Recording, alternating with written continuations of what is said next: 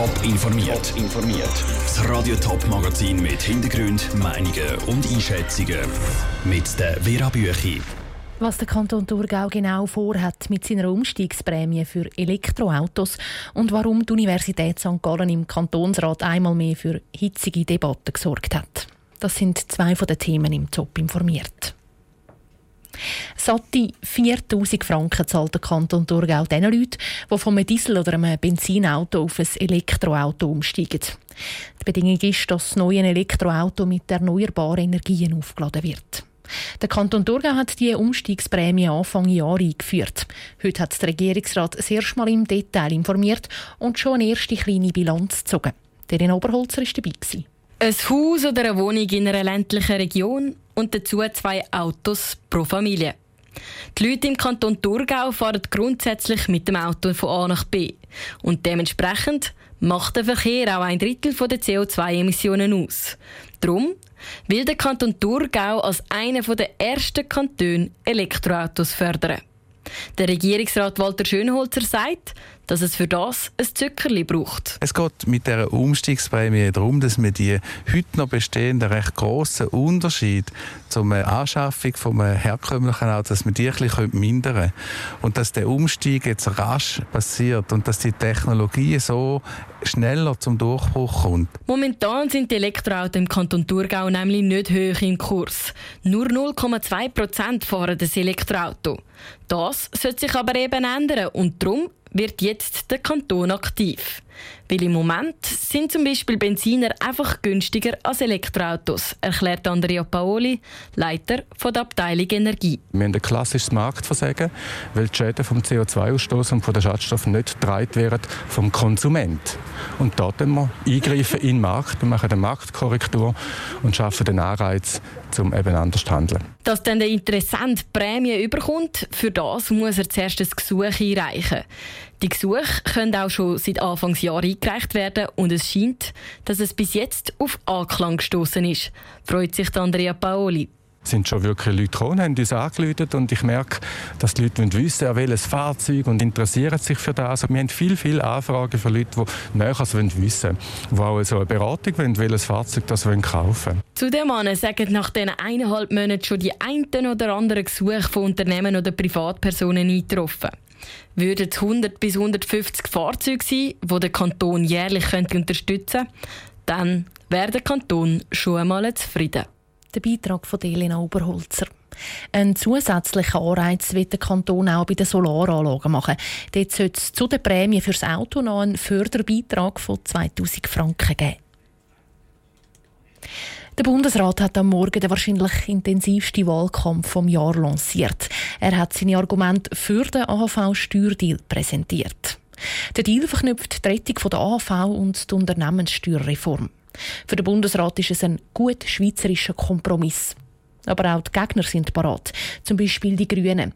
Sie sind schon bei der letzten Abstimmung vor zwei Jahren gegen die Unternehmenssteuerreform gewesen. Genau wie das Stimmvolk, das die Vorlage mit knapp 60% Nein-Stimmen dort Bach abgeschickt hat. Darum ist für den grünen Nationalrat Balthasar Glättli klar. Nein, bleibt Nein. Wir haben schon mal Nein gesagt zu dem falschen Rezept. Es gibt keinen Grund, jetzt plötzlich Ja zu sagen. Am Schluss zahlen Bürgerinnen und Bürger, die Steuerzahlerinnen und Steuerzahler hinten links mit ihrem Portemonnaie Milliardensteuersenkung für Konzerne. Und das ist eine Rechnung, die nicht aufgeht. Mit der Unternehmenssteuerreform sollen die Schweizer Steuern so angepasst werden, dass sie EU-konform sind. In den Kantonen ist mit der Vorlage mit höheren Steuerausfällen zu rechnen. Und darum gibt es eben als Gegenleistung den zweiten Teil der Vorlage, den Milliardenbeitrag für die AHV. Die AHV soll einen Zustupf von 2 Milliarden Franken bekommen. Und dieser Punkt stört eben die bürgerlichen Gegner der Vorlage, also grosse Teile der SVP oder auch die junge SVP. Für die Präsidentin der jungen SVP im Kanton Zürich, Camille Lotte, ist klar, der AV-Steuerdeal bringt nur Nachteile für die Bürger. Es ist ganz einfach. Die Unternehmen müssen weniger Steuern zahlen, aber dafür muss der Bürger mehr AHV-Beiträge zahlen. Das kann nicht sein. Am Ende fehlt das Geld dem Bürger und das können wir nicht verantworten. Wie gut der Kompromiss mit dem AHV-Steuerdeal beim Stimmvolk ankommt, das zeigt sich Mitte Mai an der Urne. Spesen von Professoren, Nebenjobs von Professoren und dubiose Spenden. Die Universität St. Gallen ist seit Monaten in der Kritik.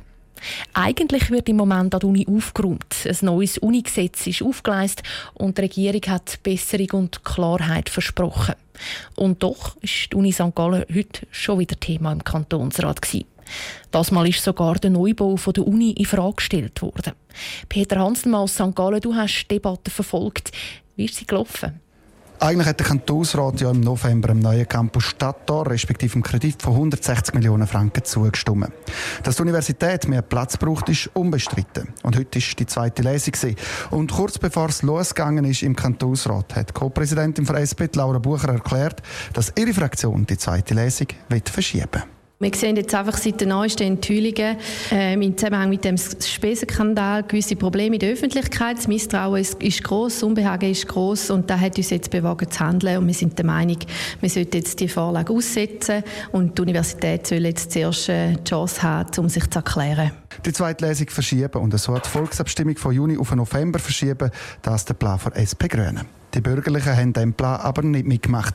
So hat man den Spesenskandal und den neuen Campus miteinander verknüpfen, sagt der CVP-Kantonsrat Peter Poppart. Ich glaube, wir sind gemeinsam hinter dem Vorhaben stehen, wo ja nicht den Professoren zugutekommt, sondern den Studierenden. Und das ist ja entscheidend, oder? Ich glaube wirklich, dass man das muss trennen und man muss sehen, dass der Platz da, das Platz da natürlich eine unglaubliche Lage hat für eine Erweiterung der Universität. Die bürgerliche Mehrheit hat sich dann im Rat durchgesetzt. Im Juni stimmt St. Galler Stimmvolk über den Kredit ab. Mit dem ist die Spesenaffäre noch nicht gegessen, weder für die HSG noch für den Regierungsrat. sind ja auch noch andere Vorstöße eingegangen. Was ist denn am Tun im Rat?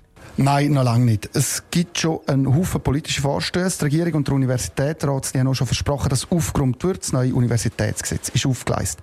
Aber nichtsdestotrotz sind heute nochmal zwei Vorstöße eingereicht worden. Die FDP, die CVP und die SP die wollen zusammen eine Kommission, die sich der ganzen Sache annimmt, von Führungsversagen im Bildungsdepartement ist dreht. Und auch die SVP hat eine Anfrage eingereicht. Sie will wissen, wer verantwortlich ist. Danke Peter Hanselmann, direkt aus dem Kantonsrat St. Gallen. Detaillierte Informationen zu der HSG-Debatte gibt es auf toponline.ch. Top informiert, auch als Podcast. Mehr Informationen gibt es auf toponline.ch.